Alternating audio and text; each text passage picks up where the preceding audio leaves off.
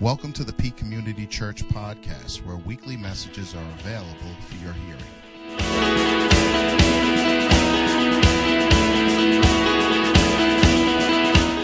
I'm, I'm I, obviously I pulled out the table today and I'm sitting on the stool and, and you know that whenever I have this kind of setup is, is because I'm kind of having a heart to heart. Um, this is one of those messages that God gave me that you know wasn't so much taught as much as it was caught. Um, and and I've been waiting on it and I've been trying to develop it and trying to see how he was going to put it together. But it's emotional, so a lot of it is unrehearsed. Um, so I'm just going to go with it. Amen. What determines the value of an item? What determines the value of an item? Value becomes the monetary worth of something. Um, what is the maximum amount of, of money a specific person is willing or able to pay for, for an item or a service? You know? Um, oh, I wouldn't pay for that. That's ridiculous. That's not worth that much. Or, man, I'll give that and some because I see the value in it. I need it, right? And so if it's something that you need and you're, you know, they're, they're asking 50 bucks for it, man, I'm willing to pay a hundred because I, I need it. That's, that's value. It's being determined by what it, what, what, what's needed. But what about self-worth? What about your value? How, how valuable are you? You know, the dictionary defines self-worth as the sense of one's own value or worth as a person. And, and so my question is, how do you, how do we value ourselves in, in, in a sociological environment? Huh? What's our worth next to the next guy or next to the next girl? How do, how do we see ourselves positionally in society? I was driving, um, and, and in my car in the center council, um, I, I, I, used to keep a, a wallet, and the wallet was generally empty because it was a gift. It was a gift that was given to me by my sister-in-law, and I don't really use a wallet because I have an everyday wallet, and you'll see why I use my everyday wallet. And and this wallet, she gave it to me. I think it was a Christmas gift, or maybe it was a birthday gift. And and I kept it in the car, and the, I, I would maybe use it I don't know, once every two, three months. It, it depended. Uh, um, if I needed to go into a store and, and I was wearing shorts and I needed something small, I didn't want my credit card to get damaged. I would, I would take my credit card from my everyday wallet and throw it into this wallet, maybe throw an ID in it and just use it, you know, for that purpose because it wasn't bulky. I could throw it into anything. And, and one day when I was taking out one of my credit cards, the tag came out. And I was like, oh, look at that. And then I saw the price tag on the wallet. And I realized this was almost a $200 wallet. And I'm thinking, a $200 wallet? Like, that's more cash than I would put in a wallet. And, and, and it didn't, it didn't take long. I, I looked on the bottom corner and I was like, oh, it's a coach. She gave me a Coach wallet. I was like, nice. I don't think my thank you was big enough. she gave me a Coach wallet. And, um, and, you know, because I was using it at the time, I, I came home and, and I grabbed it and, and I have a drawer in my house and I put the wallet in my drawer. My current ha- office has been under construction for like six months. I procrastinate a little bit. Um, but it's, it's finally getting together and, and, um, uh, I put, I put this wallet into, into a drawer that I have. And, um, I, I actually have my everyday wallet. And how bulky it is? And so this is my everyday wallet, and, and the reason why I use this, it, 35 bucks I paid for this wallet. It was like $35. But then inside of the $35 wallet, I've got a series of bank cards and, and, and credit cards and Home Depot card and, you know, I mean, rep, obviously it's not cash, but represented as far as, you know, there's thousands of dollars represented in credit and, and bank accounts and stuff like that. And, um, and, and inside of this wallet is, is I have my membership card as, as an industrious, luxurious elk being a member here of this lodge. Um, I have a membership card to this. I have a certified Narcan. I, I, can I can apply Narcan. I keep a kit in my car for overdose, and my insurance cards and basic life support as a CPR AED provider, and Assemblies of God certifies that Robert Lindenberg is a qualified licensed minister with with Assemblies of God. And that's that's that's good. And International Conference of Police Chaplains. You know kind of important things as far as credentials. And the reason why I use this wallet is because it carries my shield and it carries my department ID and it carries my driver's license and I keep a little stash in here sometimes, folded a bill just in case if there's an emergency. It's a $35 wallet, but if I lost this wallet, I, you know, God, there's a lot of explanations. I'd have to cancel a lot of cards. I'd have to talk to the chief of police as to why this and put in a, a full report as to how I lost this wallet. So you figure $35 wallet. It, it, it has a lot of value for me. It has a lot more value than this coach wallet would have.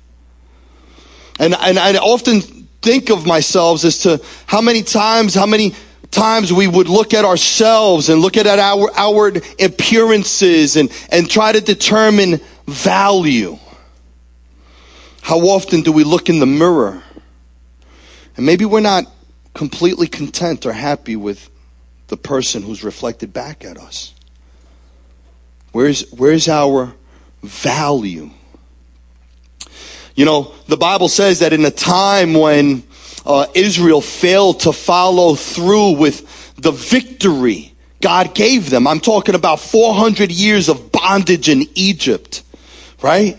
And all of a sudden, God calls out a man to come out and says, Tell, go tell Pharaoh, let my people go. You know the story. The Red Sea, huh? Then, then, then Moses goes up and, and he receives, right, from the finger of God, his moral code, his moral law, those ten commandments. And, and he comes back down and, and what, what do they do? They, they enter covenant with God. Huh? They enter a covenant with God and God guided them through Joshua. You ever ask yourself, why is it that Moses wasn't allowed to bring them into the promised land, but Joshua was? just chasing a rabbit trail real quick because I thought this was real interesting. What did, yeah, but we all sin. Yeah, I mean, you know, he hit the rock, with water, they were thirsty. You know, I mean, we, we slip up.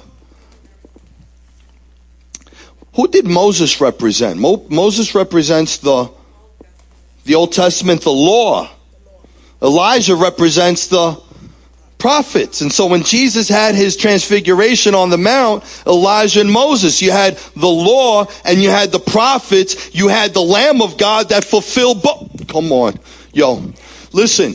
And, and, and so I, I often thought, but, but Moses, why, why wouldn't Moses be able, you use Moses to lead them through the Red Sea. Why not lead them through into the promised land? But you know what? We cannot enter into the promised land based on the law. Uh-huh. Unfortunately, after through all of that, we see that once they settled into the promised land, and then we go into the book of Judges, and the book of Judges finishes off not too good. There was moral decay and chaos. They, they quickly forgot the God who, who saved them. And in a time of much moral and darkness and chaos, a prophet was born unto Hannah, whose name was Samuel. And Samuel was one of those kind of like babies of promise because Hannah was barren. You know the story. She was in the, and they thought she was drunk. I mean, she was crying out unto God. She's like, I'm not drunk. I'm crying out unto God. What was, have a baby. And if I had this baby, it'd be dedicated unto you. And the baby was dedicated unto, unto the Lord. And Samuel grew up to be a mighty hearer and seer of God. And in this time, the people demanded a king. And so God used Samuel at this time. And as Israel demanded a king, God said, you know what? All right, Saul, we'll give, we'll give the people Saul. Huh? He was tall, handsome, strong. On the outside, people say, man, this guy was perfect. He fit the bill. He looked kingly. And although he looked good on the outside, on the inside, we know that he was prideful. He was arrogant. Um, fact of the matter is, he was dishonest and he lacked integrity. He, he lacked the character to do the right thing when nobody else was watching. He, he thought he could cut corners because he was the king. Looked real good on the outside. But on the outside, on the inside? Sounds like a lot of the religious leaders in Jesus' day, doesn't it? Huh? Looking real good on the outside. Oh, the robes, the ecclesiastical garments and the hats and, and the scrolls. Oh, they looked so smart.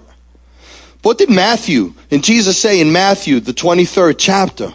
Matthew 23, 27, 28. He, he lays this out. Woe! Woe to you scribes and Pharisees, you hypocrites, for you are like whitewashed tombs. Instead, indeed, appear beautiful outwardly, but inside you're full of dead men's bones and uncleanliness. Even so, you also outwardly appear righteous to men, but inside you're full of hypocrisy and lawlessness. Put on the mask in front of some people, but, but you go home and you act completely different.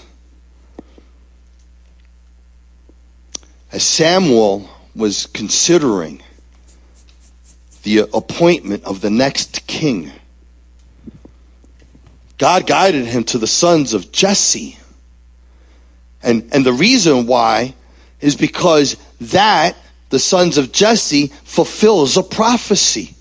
If we read in uh, the 11th chapter of Isaiah, the first verse, picking it up, Isaiah spoke hundreds of years prior that there shall come forth a rod from the stem of Jesse, and a branch shall grow out of his roots.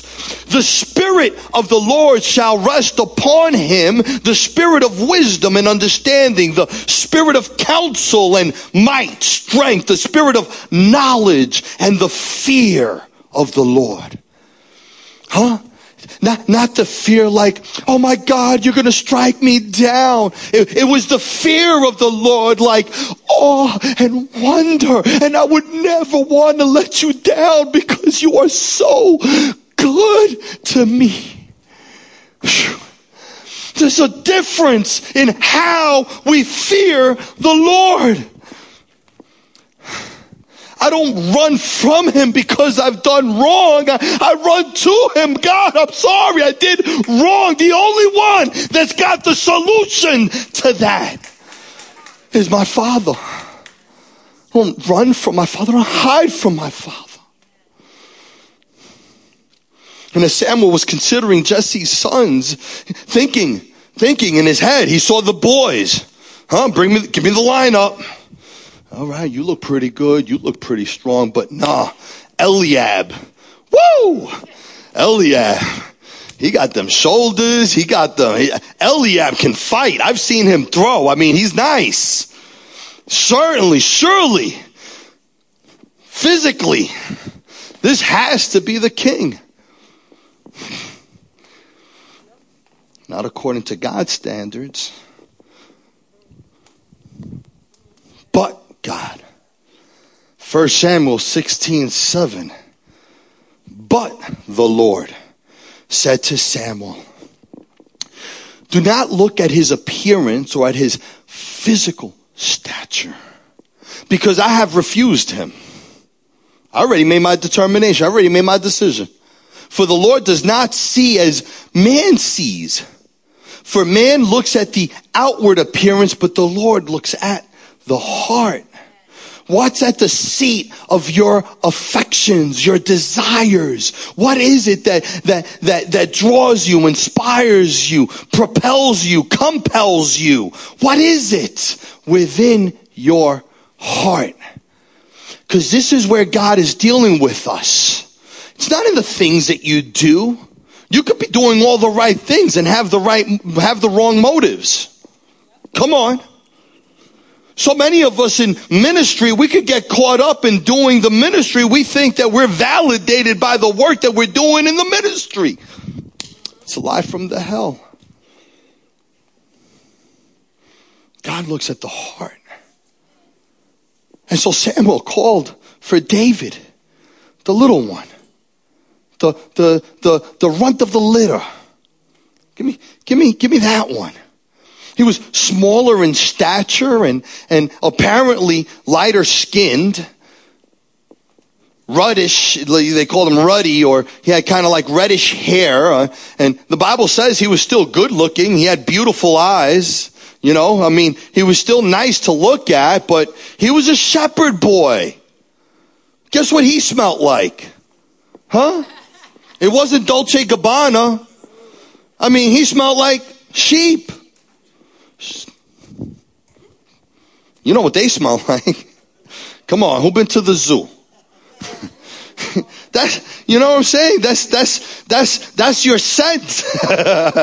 when you work in the business, that's what you do. That's what you smell like. When I used to work plumbing, I used to come home, drive Eunice crazy because I smelled like either oil from furnaces or copper from sweat and pipe. Just leave the clothes right there at the door. Stop. Don't even come in the house.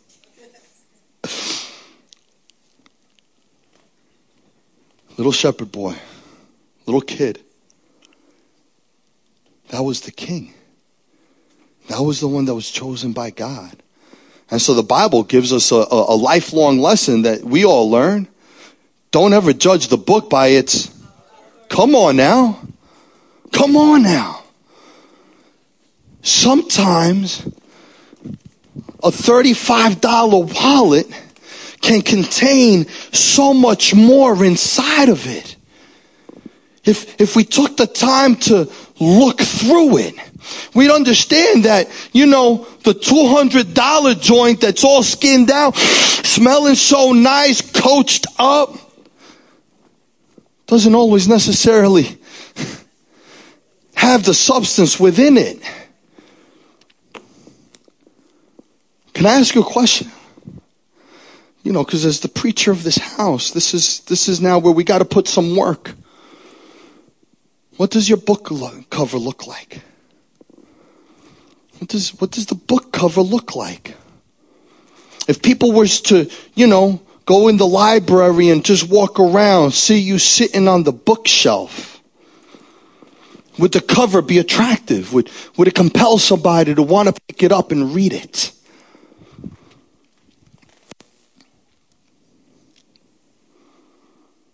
Or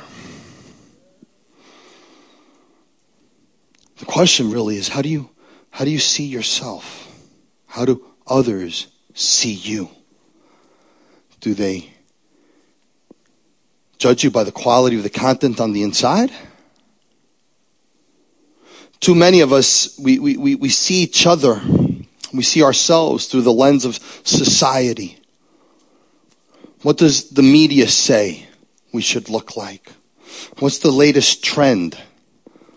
Skinny jeans, converses, so we can look like a hipster a little bit? I don't know. My objective is to try to stay relatable. But, but do, we, do we count on the outward appearance to be able to sell a story? What does the culture say we should look like? How should we be acting? When you look at yourself in the mirror, what self worth do you put upon yourself? Because you know what? When, when we're looking at ourselves, when we're doing the introspective work, to, we, we, we can see the scars of our sins. Sometimes you can feel the weight of the poor choices that you've made. Eyes get buried in darkness and heaviness from lack of sleep due to the turmoil and the things that we, we think about, the things that we've done, the things that we've said, the hurts and failures we've experienced, the results of unrealized expectations. Man, I know that at this moment in time of my life, I, I should have been, I would have been, I could have been, but, hey, failed relationships, too many of us look for our definition, validation, qualification based on someone else's approval of us. Does my partner receive me? But if they don't love me the way I love them, then maybe I'm not as good. Maybe I don't have as much to offer. Maybe, maybe, maybe. The torment of, of what takes place within the mind. Financial lack. You know, poverty is a mindset. Poverty has nothing to do with how much you have in the bank or not have in the bank. Poverty is the mindset of what, what, what I'm able to, to, to, to do. God, God, if you have your faith and your trust in God, you don't need finances. God's resources never run dry. If you would step out in faith and do the thing that God has placed within your heart, God is going to provide the resources. Sometimes we have to have enough faith that as we're crossing the Jordan, but the water is still going, it doesn't matter. Don't go based on what you see. Go based on what I'm telling you. Step out in faith and watch the water recede. Santo. If God is with me, I don't care. Could look a little ridiculous this morning in our worship. Come on, those were those were war cries. Santo. Eh, que nosotros podemos alabar en espíritu y en verdad. No hay idioma que el Señor no entiende. Nosotros la alabanza El Señor lo honra. He honors the worship. He honors that praise. Whether, no language can withhold the passion of your heart as you lift up the praise and worship unto the King. Santo.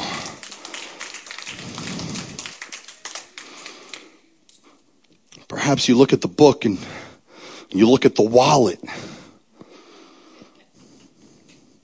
And what you see are the harsh words that were spoken over you by the ones that should have been protecting you. The ones that should have been loving you the most were the ones that maybe put you down the hardest. Can, can, can I tell you, if you're taking notes, this is one of the, write this down. Your value your value, your self-worth is not determined by the current market value. It's discerned, it's determined by what someone is willing to pay for you. What somebody's willing to give to be in your presence. Think about this. First Corinthians 6:20 the Bible says for you were bought at a price. Huh? There was a price. There was a price that was paid where you were broken, when you were hurt, when you were full of the weight and, and, and, and, and just the, the convictions and the shame and the guilt and, and the darkness and, and the chaos within your mind. Oh my God, God said, you know what? I, I pay the price. I, there's a value to this life that you cannot see.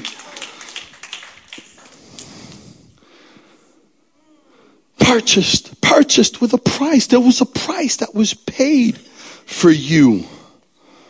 And because of that price, think about the cross at Calvary. Think about what God did. So therefore glorify God in your body, in your spirit, which are both God's. We surrender ourselves to, to His will. Ephesians 1 7, check this out. In him we have redemption. Huh? You ever, you ever, uh, uh, uh, um, Ever put something on layaway? Nah, y'all don't remember layaway. Everything is Amazon now. Alexa, can I have. to redeem something is, is, is something that it's been put aside, put apart. It's being held. And when I come and say, you know what? What, what what's the balance on that? What's the balance on that? $500? Just redeemed it, just pulled it out of its state and bringing it into a new state. You no longer have a hold on this. You no longer have authority over it. You no longer have a position to say a voice, shut up, silence. You don't own this. This isn't yours. You held it for a season, but I'm setting it free. I came to pay the price for this. This now belongs to me. I hold this. I hold this. I protect this. Santiorokoboshe for the forgiveness of sins. What's the thing that weighs us down the most? Huh? The convictions, the thoughts of the things that we've done. Oh, but I'm not good enough. The things that I've done. You say, you don't know me. You could say God loves me, but if you only knew the things that I've done in the secret places, in the, in, when nobody was watching, when nobody was thinking, if, if you only knew the craziness that drug addiction can take you to, to the lowest places of this earth that you can't even understand the weight that is upon me, the blood that's on my hands. Oh my God. His blood for the forgiveness of my sins. According, not to the things that I've done, but according to His riches. According to His riches, His grace. Oh, He made it abound. He made it abound toward us in all wisdom. He knew exactly what he was doing. He had a plan. Galatians chapter 1 verse 3 Grace to you and peace from God the Father and our Lord Jesus Christ, who gave himself for our sins. That the author of the heavens and the earth, all of creation and all that is in it, that him in all of his glory would, would be willing. His love for us is so much that he would turn around and say, take off, step down from his throne, step out of his kingdom and step in and take on the garments of humanity just as if he created himself into us and, and oh my God, he would, he would take on this position as the sinless lamb of God, perfect in all of his ways, did absolutely no wrong and yet kept silent like a lamb led to the slaughter. Hebrews 9 11 through 15. Christ came as a high priest of the good things to come with the greater and more perfect tabernacle, not made with hands. Come on. This wasn't Solomon's temple. This wasn't, this wasn't the tabernacle of the wilderness. Jesus said, I am the way, the truth, and the life. When, when he said that, he said, I am the embodiment of the actual tabernacle of God. Inside of me rests the spirit of the living God. This is not with the blood of goats and calves, but with his own blood. He didn't present a lamb before God. He presented himself shedding his blood. If we could even understand that. With his own blood, he entered the most holy place once for all. Having obtained eternal redemption. Why do we always, always wind up listening to the devil when he brings back the past, when, when, when he reminds us of the things that we've done and said, and, and all of a sudden we weigh that thing back down again. No, this is eternal redemption. Nothing can separate us from the love of God. Tell the devil he's a liar when, when the chatter starts taking place in your mind. For if the blood of bulls and goats and the ashes of heifers sprinkling the unclean sanctifies for the purifying of the flesh, how much more shall the blood of Christ, who through the eternal Spirit offered himself without spot to God, cleanse your conscience from dead works to serve the living God. And for this reason, he is the mediator of the new covenant by means of death for the redemption of the transgressions under the first covenant that those who are called may receive the promise of eternal inheritance. What's your value? Come on. How much is your wallet worth? Which wallet represents you? Inside? Outside? Because here's the kicker. And this is where God just blew my mind.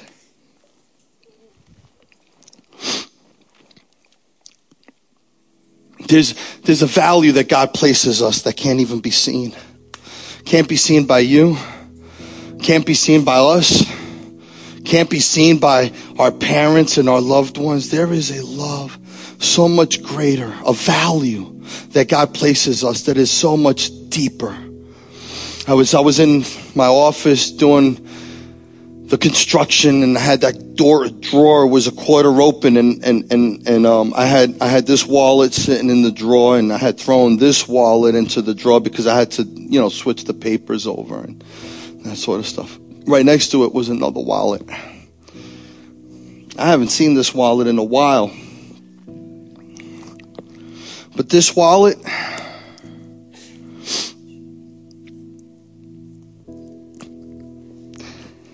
This wallet used to belong to my dad. And, and as I run through it, you know, I, Robert John Lindenberg, April of 1984, his manufacturer's Hanover card. How many people know that that credit card's no good anymore? TWA, the getaway credit card. How old is that thing? you could you could pretty much tell it's dated by you got Macy's and Gimbels. He's got he's got both opposing credit cards. Uh, you know they're in competition. Which one's against the other? He's got the Macy's card and the Gimbels card, and um, my dad was a chronic alcoholic, and um, didn't have the best upbringing. I just didn't. He would keep a stash in his wallet. And every now and then I knew when he would get his check. And I'd come into the wallet and I would take what's not mine.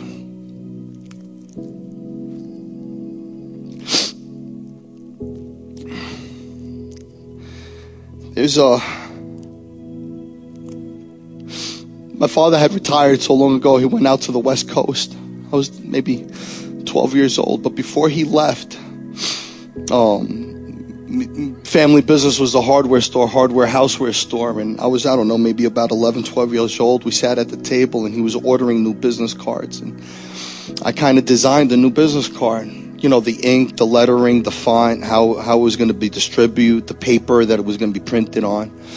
And, um, this business was out of years. Uh, I, you know, we closed the store for years and years, and the thing that he carried the most within his wallet, and I knew it wasn't because of the business, because the business was already closed. But he carried with him the one thing that he remembered that I had my hands on, which was his business card.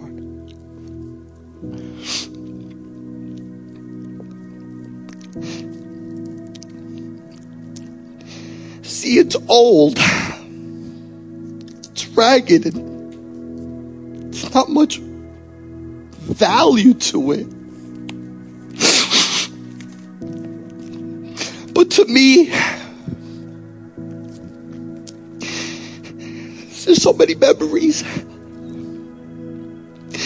Inside of it contains good memories of knowing what my father remembered me by and and also the bad memories of the damage and the hurt that I've put him through it. There may not be anything really on the inside, and there may not really be anything on the outside to this wallet. But the value it has for me. You can take both the wallets. This one I don't ever want it to depart. And what God is saying is that I love you so much. You have such a value to me. And you're looking at each other from the outside and you're judging each other from the things that you've done and you don't even realize what you have inside of you. God has placed His Spirit. His Spirit. He wants to breathe His Spirit inside of us. And He gave us the Christ, His Son to cleanse us of our sins so that then we can receive holiness. So we can become one with Him. This is the love that He has for you, the value you contain. Can't, it can't be, uh, thank you. No one can put a price on it. Oh, but I've done so much. I've said so much. I've, I'm still struggling with cigarettes. I'm still struggling with pornography. Keep the fight. Keep up the fight. But your, his love for you is not determined on the victory of that. Surrender yourself to him. He'll give you the victory. Surrender, receive. Let him put the highlights. Our job is to come alongside each other recognize the work of God in each other and support that work wherever the individual is at. Amen. Romans 5 8 says, But God demonstrates his own love toward us that while we were still sinners, while I was still sinning, God demonstrated his life. Christ died for us. He chose to die for you. In the worst condition you can ever th- see yourself or think yourself in, God chose to die for you. Would you close your eyes and bow your heads this morning?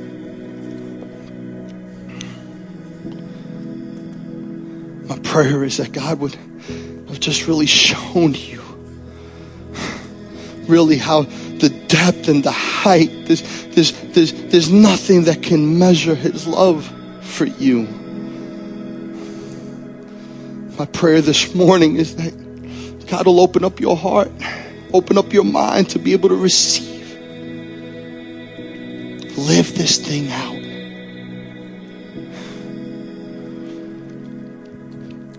If you're here this morning and maybe you never made a confession of faith, maybe just never heard the gospel message in such a way, and you want to receive that love, you, you, you want to receive the forgiveness of sins, you want to know Jesus on a personal level, intimate level, not by what's taught, but what's caught. Peak Community Church is a young, vibrant, life giving church in the heart of Peekskill. Come and visit us on Sunday mornings, 10 a.m., at the historic Elks Club, 1038 Brown Street. Thank you for listening.